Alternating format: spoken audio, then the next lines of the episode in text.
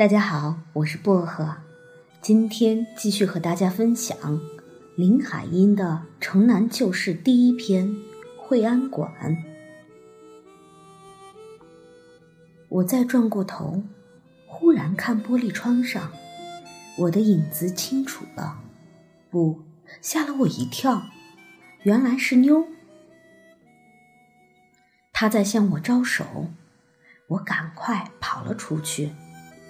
妞头发湿了，手上也有水。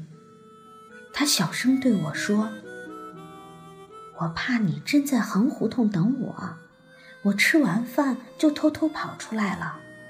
我等了你一会儿，想着你不来了，我刚要回去，听见你妈跟宋妈过去了，好像说给谁买药去。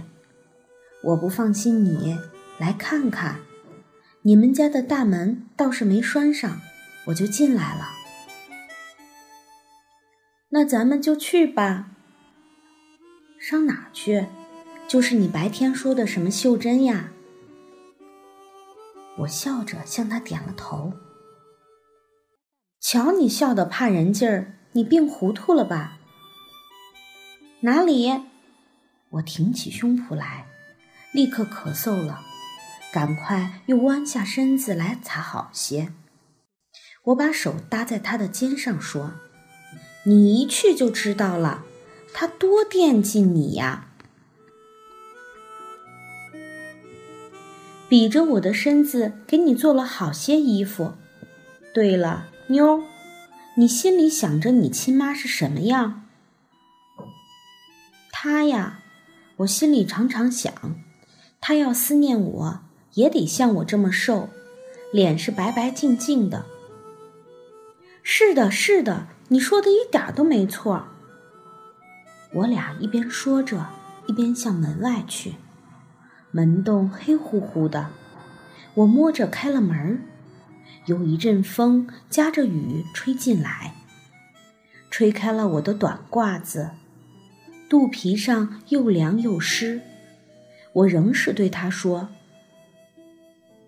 你妈妈，她薄薄的嘴唇一笑，眼底下就有两个泪坑；一哭，那眼睛毛又湿又长。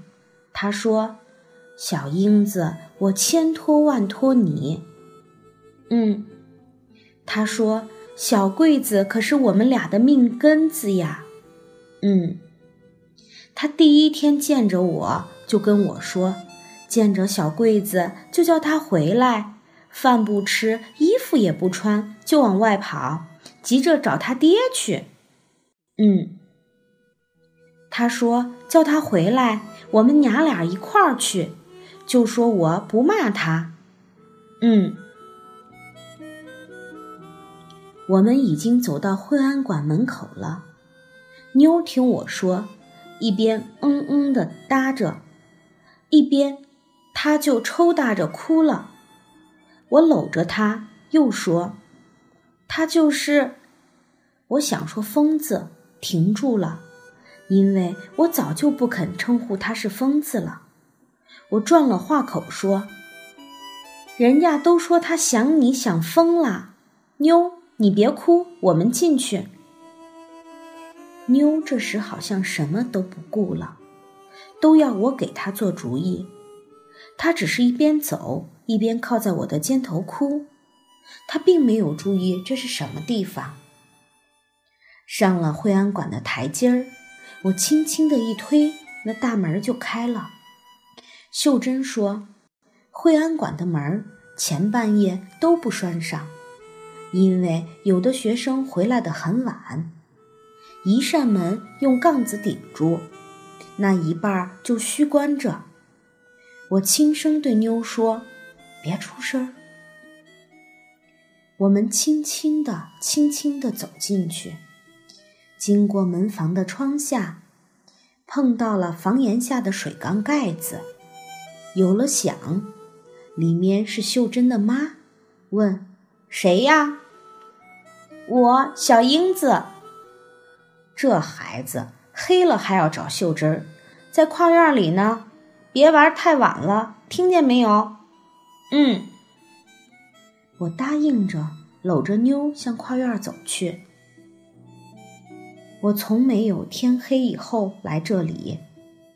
推开跨院的门，吱扭扭的一声响，像用一根针划过我的心，怎么那么不舒服？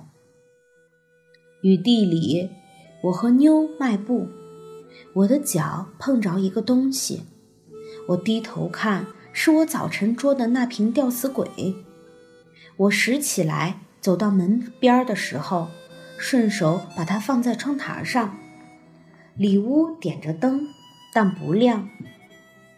我开开门和妞进去，就站在通里屋的门边儿。我拉着妞的手，她的手也直抖。秀珍没理会我们进来，他又在床前整理那口箱子，背向着我们，他头也没回地说：“妈，您不用催我。”我就回屋睡去，我得先把思康的衣服收拾好呀。秀珍以为进来的是她的妈妈，我听了也没答话。我不知道怎么办好了。我想说话，但抽了口气，话竟说不出口，只愣愣的看着秀珍的后背。辫子甩到前面去了，他常常喜欢这样，说是斯康森叔喜欢他这样打扮，喜欢他用手指绕着辫梢玩的样子，也喜欢他用嘴咬着辫梢想心事的样子。大概因为没有听我的答话吧。秀珍猛地回转身来，悠地喊了一声。是你，英子，这一身水。他跑过来，妞一下子躲到我身后去了。